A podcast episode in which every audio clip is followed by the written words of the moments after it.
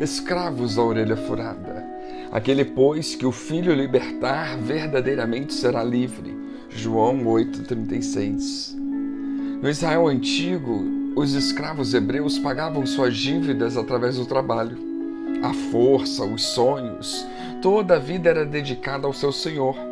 Em Êxodo, vemos uma determinação divina para que os escravos fossem libertos no sétimo ano de serviço.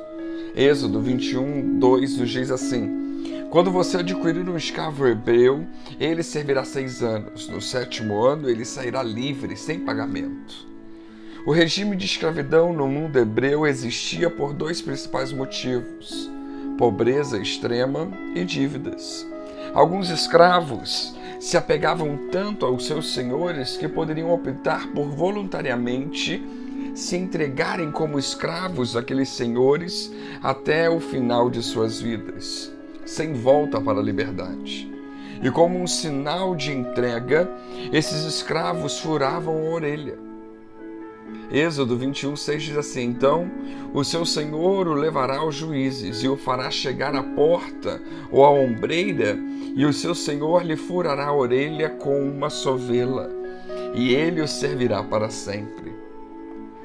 Escravos da orelha furada simbolizavam uma união de serviço e amor. Um detalhe é que os escravos hebreus nunca eram chamados de escravos mas de servos. Escravos sem direito à liberdade eram os não-judeus, especialmente os cananeus.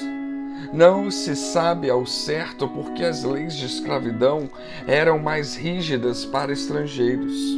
O certo é que tanto judeus como não-judeus falharam gravemente no modo de tratar seus servos e escravos.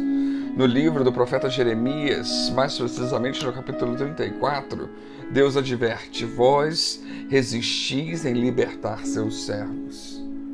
O mundo físico e espiritual também forma seus escravos e resiste em libertá-los, e Deus nos convida, através de seu Filho Jesus, a sermos servos. Esta servidão é o oposto da escravidão que exaure as forças humanas em causa alheia. Entregamos-nos a Jesus como Senhor, porque Ele pagou nossas dívidas, tornando-nos livres do opressor. Este é o que oprime e encarga da culpa e infelicidade, aprisionando a alma em serviço de delito à liberdade. Jesus é a nossa liberdade. Não precisamos realizar grandes obras, ajuntar exorbitantes quantias, nos esmerar em ser o melhor ou o mais belo. O mérito dessa liberdade não é nosso, mas de Deus. E nesse plano eterno, por vezes incompreensível, ele estabelece um novo conceito de servidão, onde a liberdade é a moeda que nos estabelece.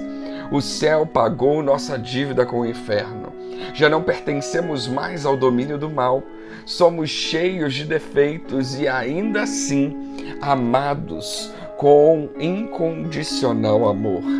Se antes o simbolismo da escravidão voluntária era a orelha furada, na nova aliança é um coração circuncidado, é um coração renovado, inteiramente entregue ao reino. João 8,36 nos diz: Pois se o Filho vos libertar, verdadeiramente sereis livres. Nada em nós é suficiente para nos reconciliar com Deus. Apenas em Cristo recebemos a grande dádiva da justiça. Se Ele é justo e habita em nós, nos tornamos justos naquilo que somos nele. Logo, muito mais agora, sendo justificados pelo seu sangue, seremos salvos por ele da ira. Romanos 5:9. Não precisamos temer a culpa, ele nos faz livres. Tudo o que precisamos é receber as promessas em nosso ser e prosseguir confiando naquele que nos resgatou. Isaías 43, 25. Eu, eu mesmo sou o que apago as tuas transgressões por amor de mim, e dos teus pecados não me lembro mais.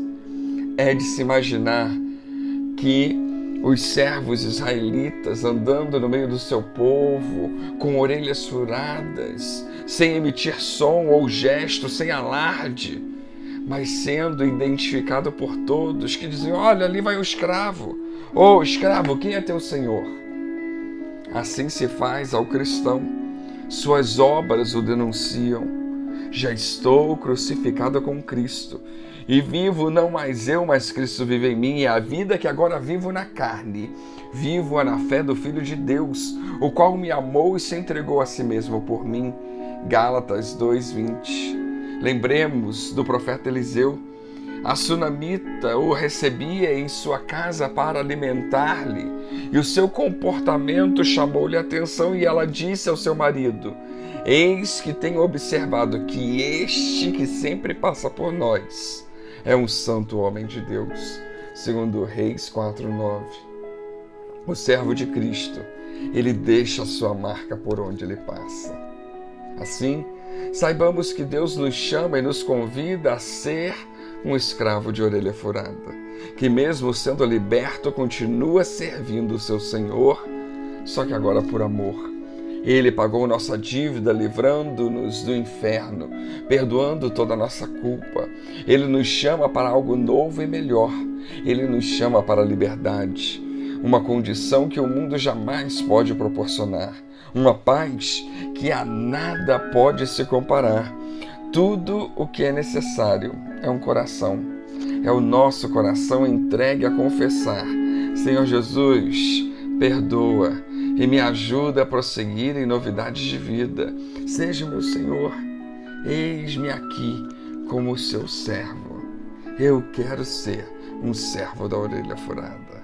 Que Deus os abençoe.